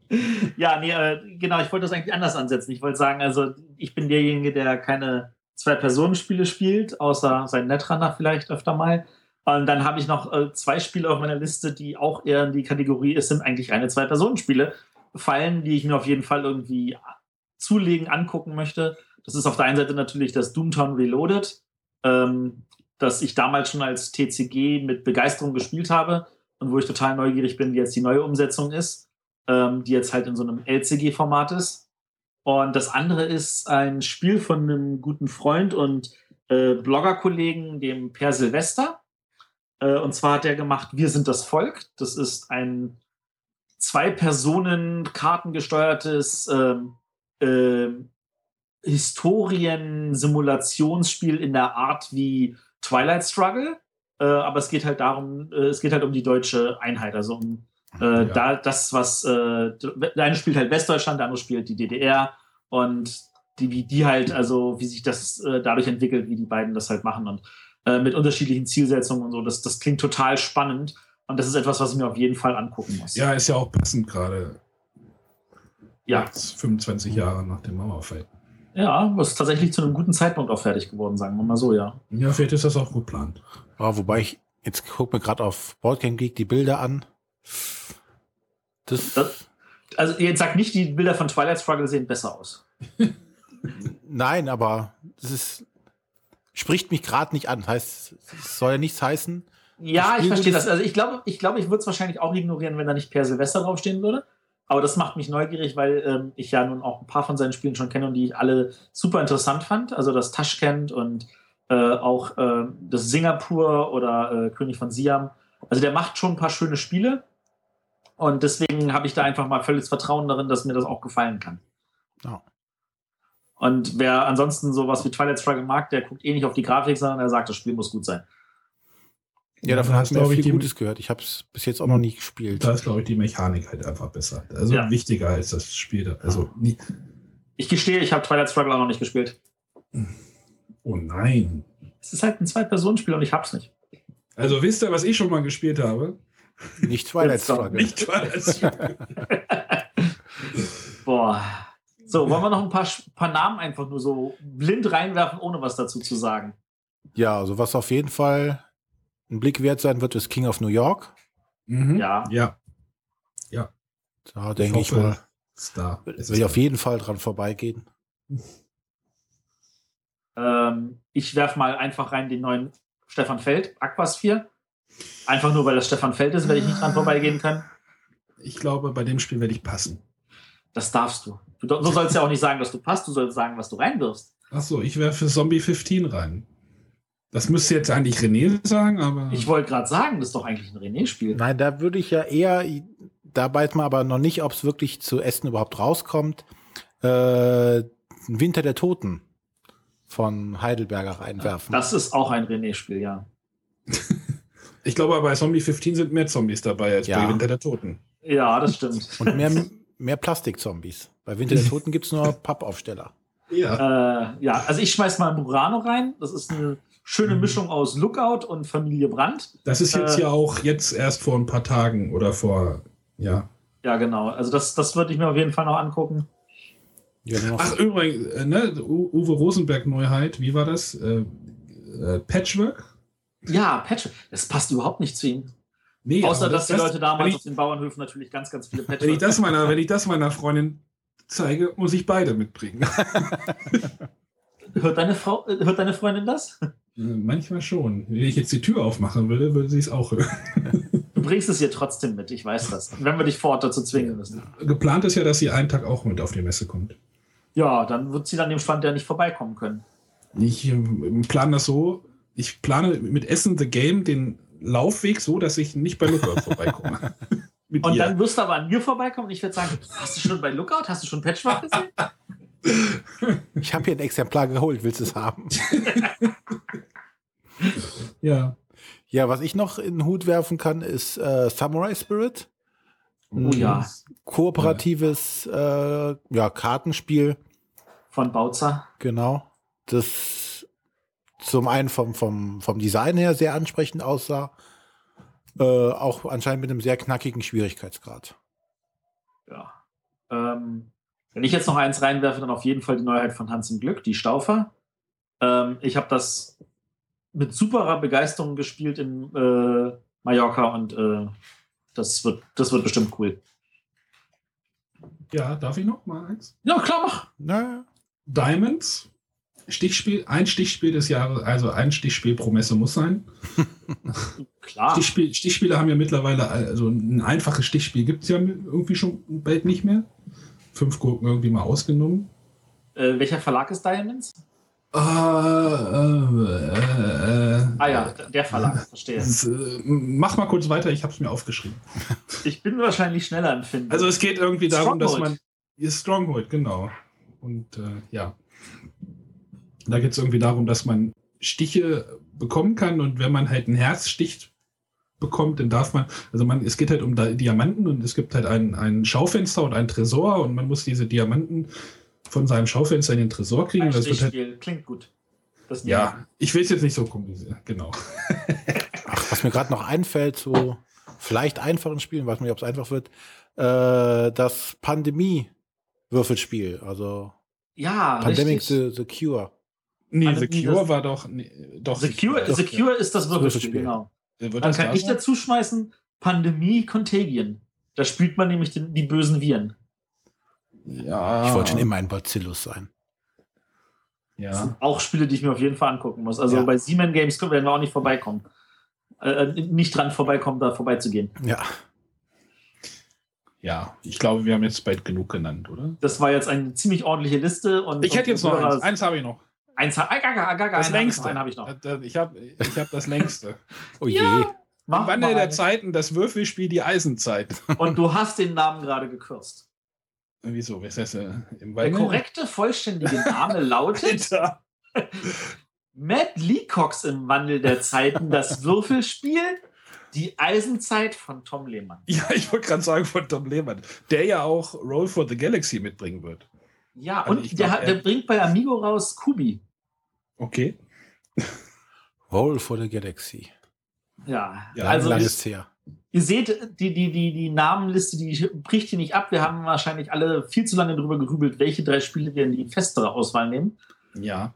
Ähm, das soll heißen aber für euch vor Ort, da gibt es einiges zu sehen, einiges zu gucken und vor allem einiges zu spielen.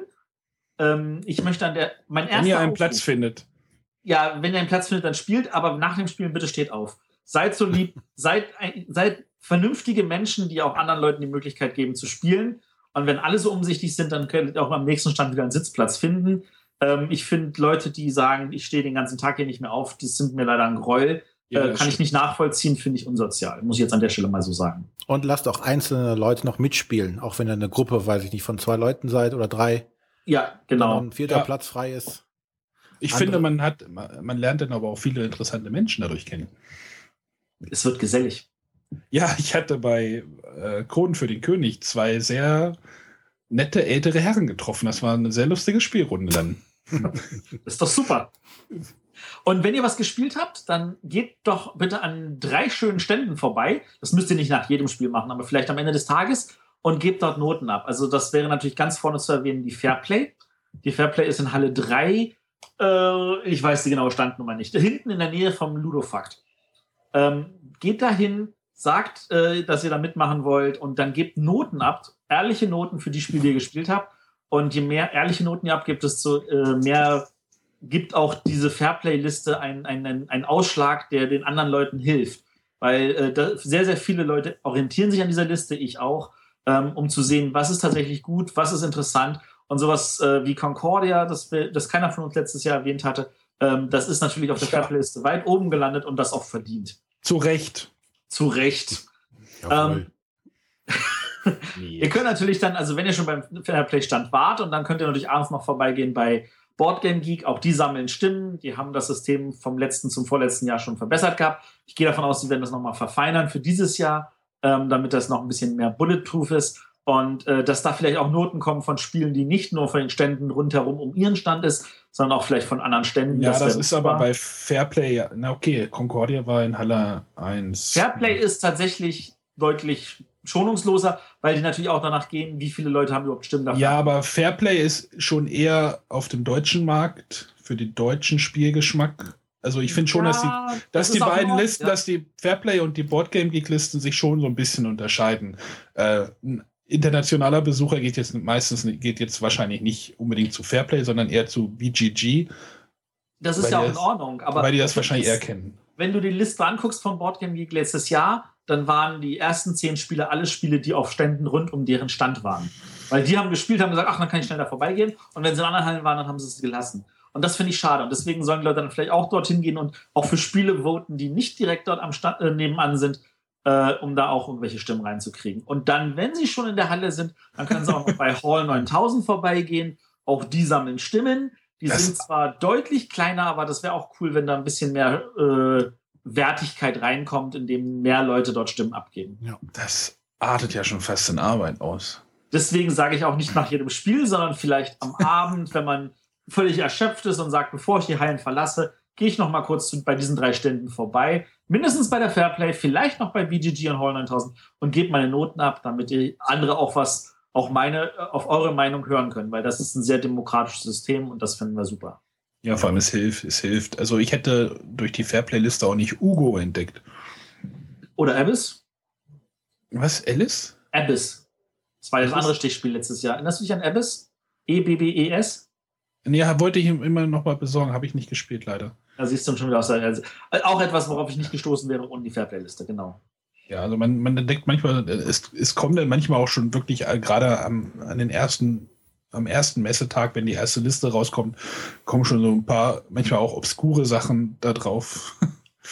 Da sind noch, weil da nur wenige Stimmen sind. Also damit Genau. ihr ein Gefühl dafür habt, ähm, ein Spiel muss am Sonntagabend, damit es überhaupt gelistet wird, erfahrungsgemäß so 30 bis 40 Stimmen zusammen haben. Und 40 Stimmen sind nicht viel. Ja, wenn wir durch diesen. Aufruf, diesen, diesen Schnitt vielleicht nach oben treiben und viele Spiele, ähm, manche Spiele sind zum Beispiel am Ende nicht in der Liste gewesen, weil sie nur 20 Stimmen hatten, was schade ist, weil sie trotzdem gut sind. Und wenn wir da statt 20 vielleicht 30, 40 oder 50 Stimmen zusammenkriegen, das wäre doch echt wirklich was Tolles und davon haben alle was. Ja. Gut, so viel zu Messe Essen. Nee, Ja, nee, noch nee, nicht- nee. noch- noch- noch nicht nein, ganz. nein, nein, nein, nein. Verdammt, wie ist erst im Griff? genau. Wie man jetzt vermuten könnte, sind wir auch auf der Messe. Alle drei. Alle drei zur selben Zeit in einem Raum. Die. Sternwarte ist 50.000 vorgewarnt. 50.000 anderen. Ist ja auch ein großer Raum. Zum Glück. Oh Mann. So kann man es aus dem Weg gehen. Nein, und wir wollen uns auch wirklich zueinander nähern und wollen eine Aufnahme dort auf der Messe machen. Wir werden eine volle Folge dort vor Ort aufnehmen. Inklusive Spielevorstellung und Hauptthema. Genau. Hauptthema? Messe. Lose gesagt, Messe, genau. Ja, und ähm, wir würden uns, wenn wir einen entsprechenden Ort gefunden haben, wo wir das machen werden, würden wir uns freuen, äh, euch dort begrüßen zu dürfen. Ihr könnt gerne zu uns kommen. Ihr seid auch dazu aufgerufen, wenn ihr mögt, ein paar Worte dann zu sagen oder Meinungen abzugeben. Highlight Spiele, der Messe. Highlights, Spiele zu nennen, die ihr gespielt habt. Irgendwelche witzigen Begebenheiten, die euch passiert sind. All diese Kleinigkeiten. Oder einfach nur Hallo. Genau, wir mögen auch Hallos. Wir mögen den Kontakt zu unseren Fans suchen und wir wollen den auch nutzen. Genau. Und da werden wir noch frühzeitig äh, über unsere sozialen Netzwerke und sonstiges bekannt geben, wo wir denn zu finden sein werden. Das Ganze wird wahrscheinlich sein am Freitagnachmittag, sage ich jetzt mal. Ja, Genau. Wer Freitagnachmittag da ist, Genau. hat die Fänden wir cool. Uns seine Meinung ins direkt, uns direkt ins Gesicht zu sagen. Aber wir sind zu dritt, also merkt euch das. Ja, aber du, du kennst das mit den Ameisen, die Macht des, der Masse. Verdammt. Gut.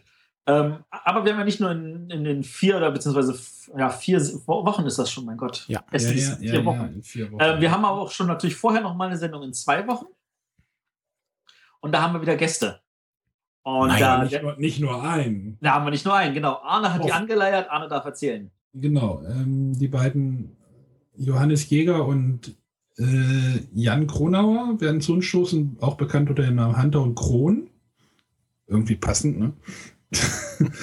äh, die möchten mit uns über ihr, was sie gerade so, so in der Brettspielszene tun.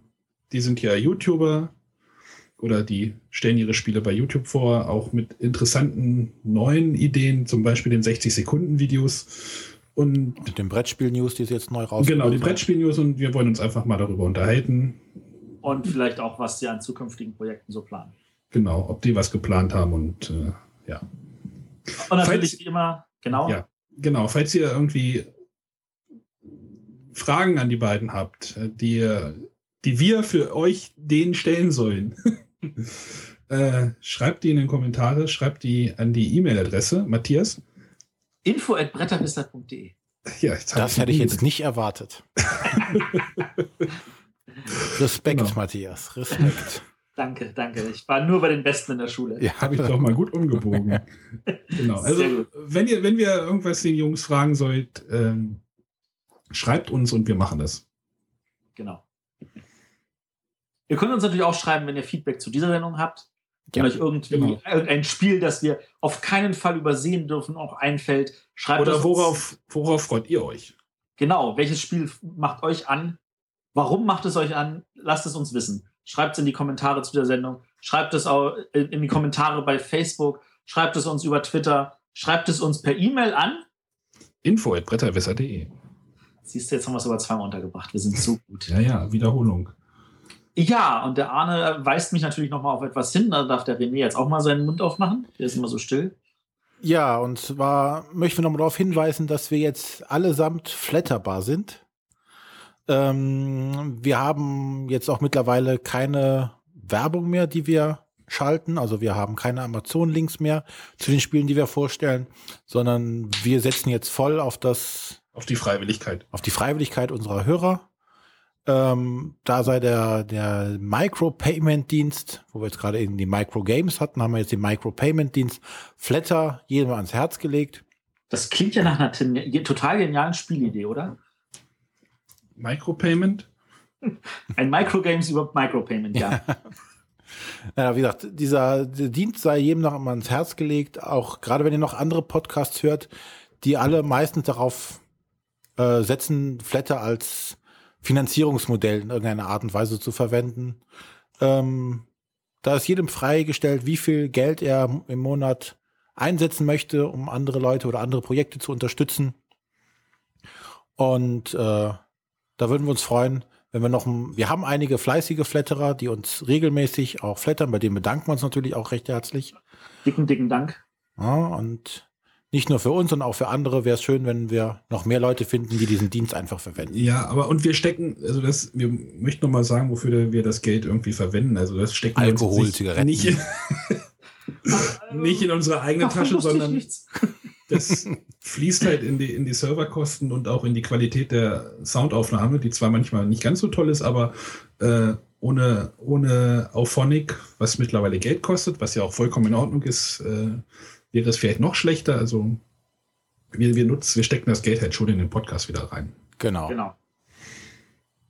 Und wir haben noch etwas Geld in den, in den Podcast reingesteckt. Und zwar der liebe Arne, der hat seine Grafikfähigkeiten wirklich mal wieder unter Beweis gestellt. Nee, das war in, eigentlich war, wir sind ja mit meinem Vorschlag nicht so richtig vorwärts gekommen.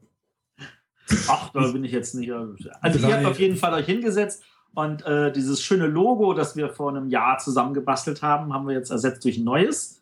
Ähm, da waren wir dann irgendwann einig und zwar, ich glaube, das war um den 15. Juni herum. Ich war in Göttingen. Wir haben, ja, wir haben da eine Klage so. abweisen können durch ein neues Logo. Genau, Und genau. äh, da, deswegen, wir haben ein neues Logo, das werden wir euch dann auch äh, jetzt mit dieser Sendung, glaube ich, vorstellen, oder? Sollte mit dabei sein jetzt, ja. Ja. So heißen, also wenn ihr dann auf euren Podcaster guckt und er zeigt euch brav auch ein kleines Logo-Icon an, dann seht ihr da unser neues Logo. Und äh, wir werden dann das auch entsprechend dann auf kleinen Visitenkarten haben in Essen. Also Farbige der- Visitenkarten. Die farbige Visitenkarten, ja. Jeder hat seine eigene Farbe. Genau. Wer alle drei gesammelt hat, Kann sich glücklich schätzen, dass er eine komplette Sammlung hat. Hat immer noch kein. Quartett. nee, bräuchten wir noch Nee. jemanden. Gut. Äh, ja. Gut. Dann, Ich denke, das soll doch erstmal an sinnlosen und sinnvollen Informationen gewesen sein. Genau. Wir freuen uns jetzt, wie gesagt, auf eure Kommentare. Und ich freue mich auf die Messe. Das auch. Ebenso. Wir bedanken uns fürs Zuhören. Bis zum nächsten Mal. Tschüss. Tschüss. Tschüss.